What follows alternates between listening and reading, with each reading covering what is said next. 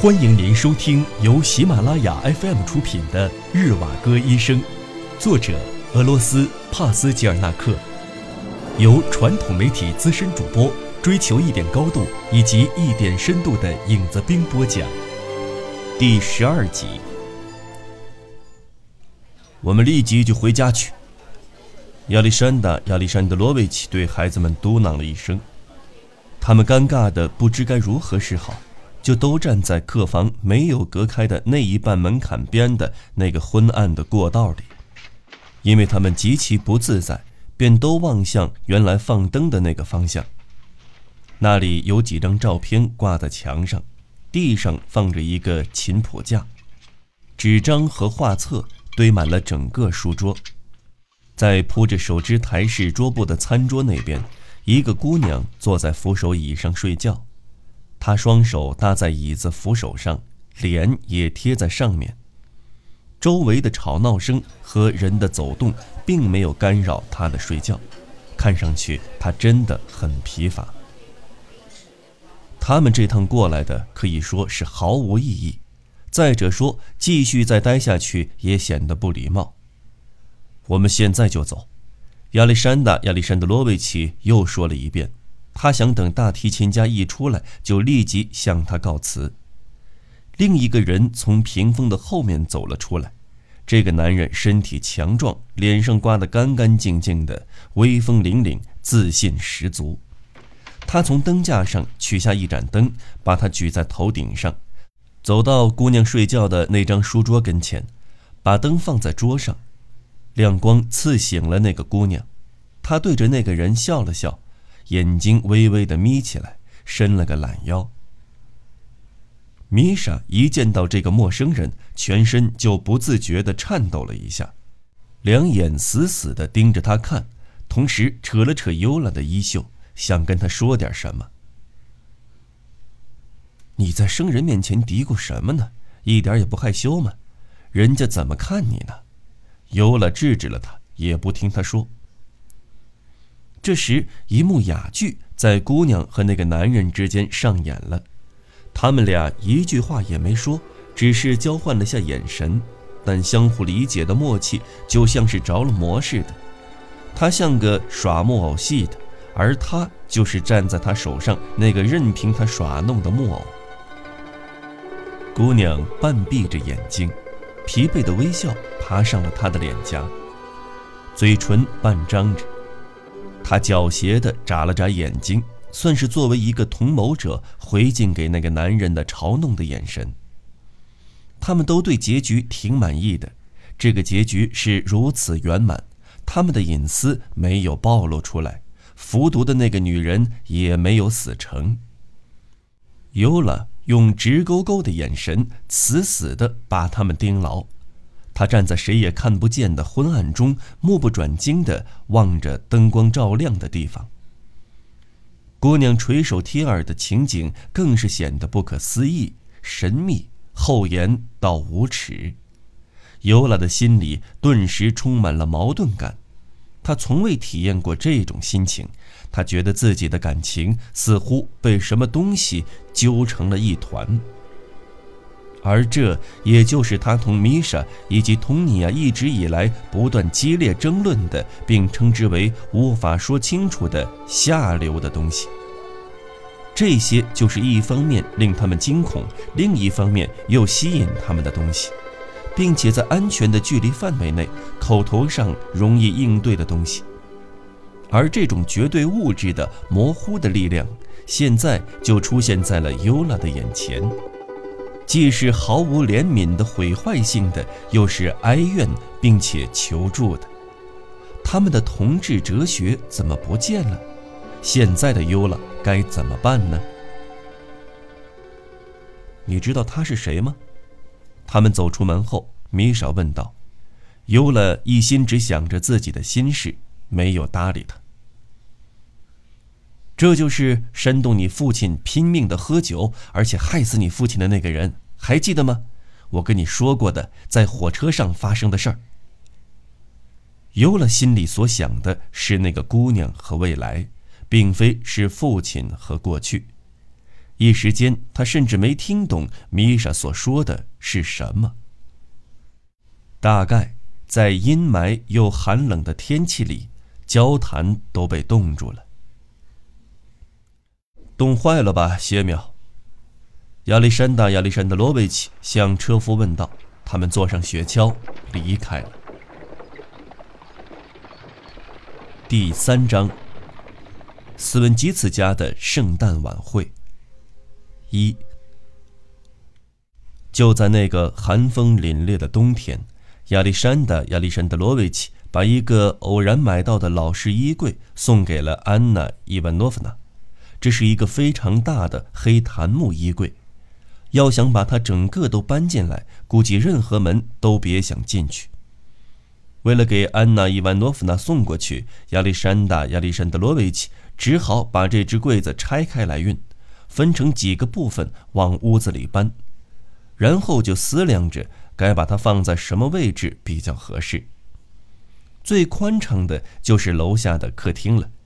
只是把它放在那里的话，使用的时候会很麻烦。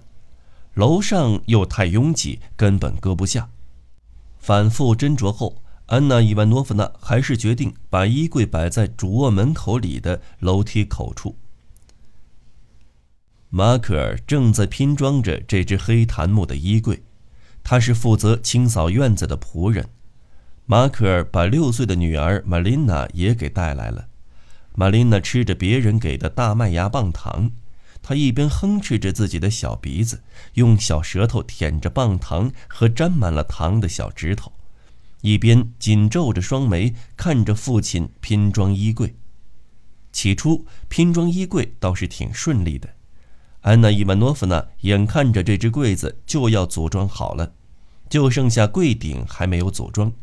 忽然间，她的那股傻劲儿做起怪来。他本来是想给马可帮忙的，柜底距离地面还很高，没想到他一脚就踩了上去，身子左摇右晃了两下，由于重心不稳，慌忙间他一把抓住了那块稍稍掩拼着的侧板，马可尔临时捆绑柜壁的绳扣瞬间就散开了，只听见轰然一声响，安娜·伊万诺夫娜和柜板一起摔倒。重重摔下的身子疼痛不已。哎呀，太太！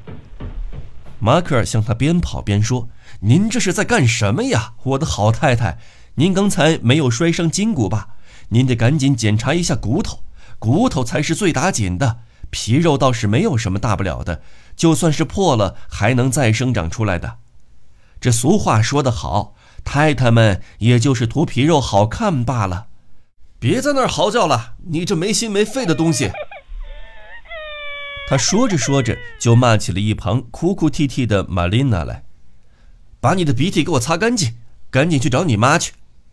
哎，我说太太，你是不是觉得没有您的帮助，我就无法把衣柜给装好呢？哦，我知道了，您肯定是这样想的。马可不就是个打扫院子的吗？能有什么本事？事实上，当年我还干过木工活儿，那时候我们可都是做木匠的好坯子呀。或者您是不会相信的，这些普通的家具，像什么柜子、食品橱，它们之所以是如此油光锃亮，全都是在我们手里打过滚的。还有呢，像那些精细的木料活儿，比如说红木、胡桃木，我们都干得了。还可以打个比方吧。呃，当初也有不少体面人家的姑娘和我谈过亲事呢。哦，上帝，请您允许我这样说吧。如果不是因为我特别喜欢喝酒，这些亲事儿也不会从眼皮子底下溜走了。尽管如此，那还得花大功夫呢。马可尔将扶手椅推了过来，搀着安娜·伊万诺夫娜坐下。他边轻缓地揉着摔到的疼处，边低沉地呻吟着。马克尔把碰散了一地的柜子又重新组装了起来，柜顶弄好后，他得意地说：“行了，就差把柜门上好了。等柜门弄好后，您就是把它送去展览都可以呢。”这只衣柜的款式以及大小都像极了灵柜台或者皇陵，使安娜·伊万诺夫娜产生了一种迷信的恐惧。她极其讨厌这只黑檀柜子，他给这只柜子取了个名字——阿斯克里德林。其实他所想表达的意思是奥列格的坐骑，换句话说，就是他只会把死亡带给自己的主人。安娜·伊万诺夫娜读过一些乱七八糟的书，现在她将有联系的两个概念都给弄混淆了。安娜·伊万诺夫娜自从跌了一跤后，肺病的征兆逐渐显现出来。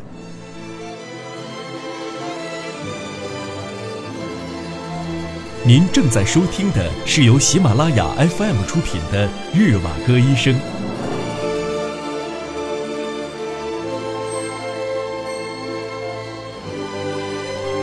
二，一九一一年十一月，安娜·伊万诺夫娜卧病在床上整整一个月，他患的是肺炎。第二年春天，尤拉和米莎·戈尔东都大学毕业了。与此同时，佟尼娅也从高等女子学校毕业了。尤拉将来会成为医生，米莎在哲学系里学的是语言，佟尼娅学的是法律。尤拉的思想完全变了，所有的东西全被搅和得一塌糊涂，彻底颠覆了。他的观点和习性，还有禀赋都非常独特，与众不同。他敏感到要钻牛角尖儿的地步，他见解里的新颖之处是无法用言语来形容的。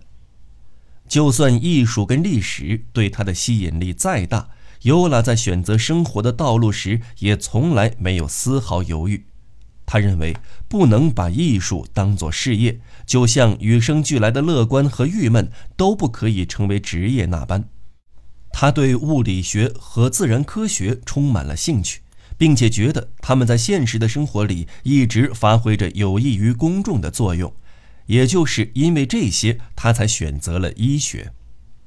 四年前的尤拉正在大学读一年级，他在学院的地下室里花费了一个学期的时间做尸体解剖。他时常顺着一条弯曲的扶梯往地下室的深处走去。解剖室里的几个大学生几乎都蓬头垢面的，或者是单独一人，或者是几人一伙的躲在解剖室里的最里面。他们有的人身边堆放着一些骨骼，一边翻看着封面如同深秋里被风摧残了的枯叶似的教科书，一边默默地记录着什么。有的人直接在角落里一声不吭地做着解剖。当然。也有人在谈笑风生，追逐着停尸间里石板上到处逃窜的老鼠。解剖室里光线并不充足，那些身份不明而又全身赤裸着的尸体显得有些惨白，就像莫斯科的雪那般。他们都是自杀的，还很年轻。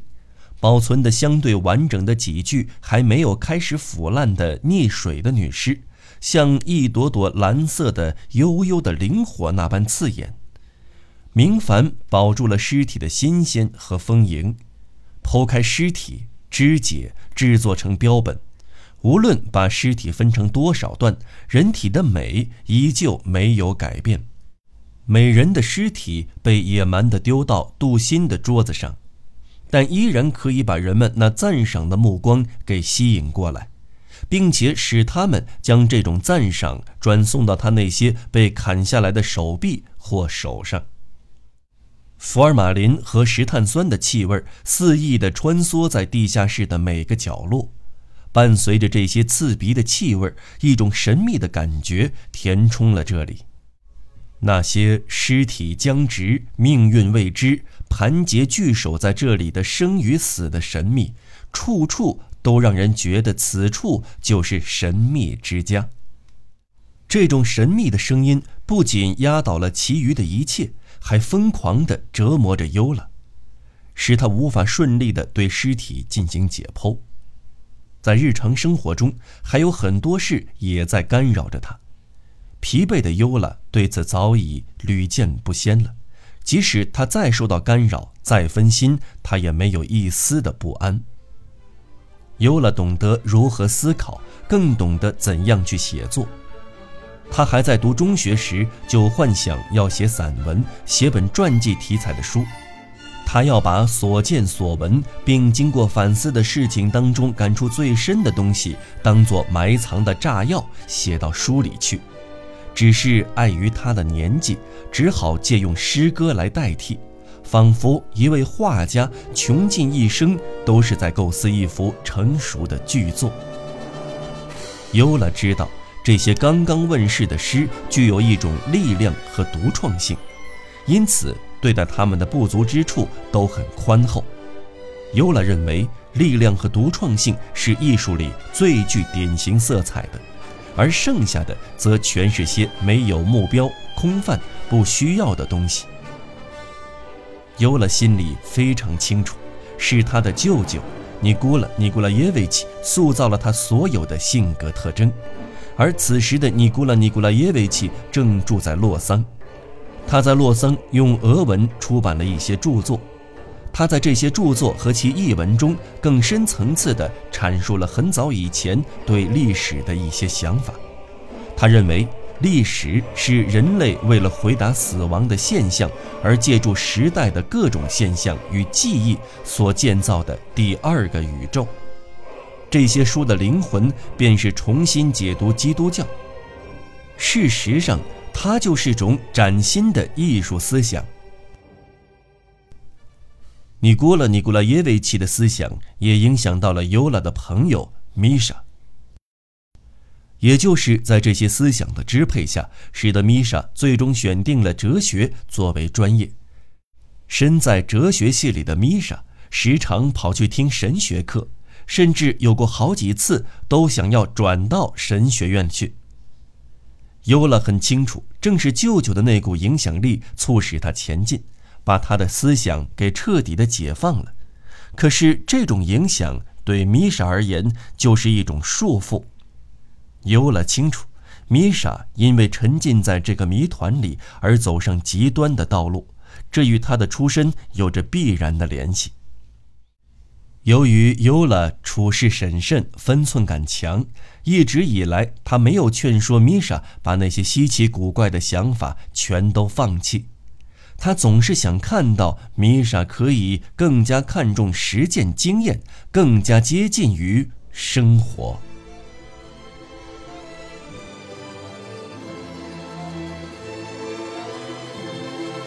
听众朋友，本期节目到此播讲完毕。我们下期节目再见。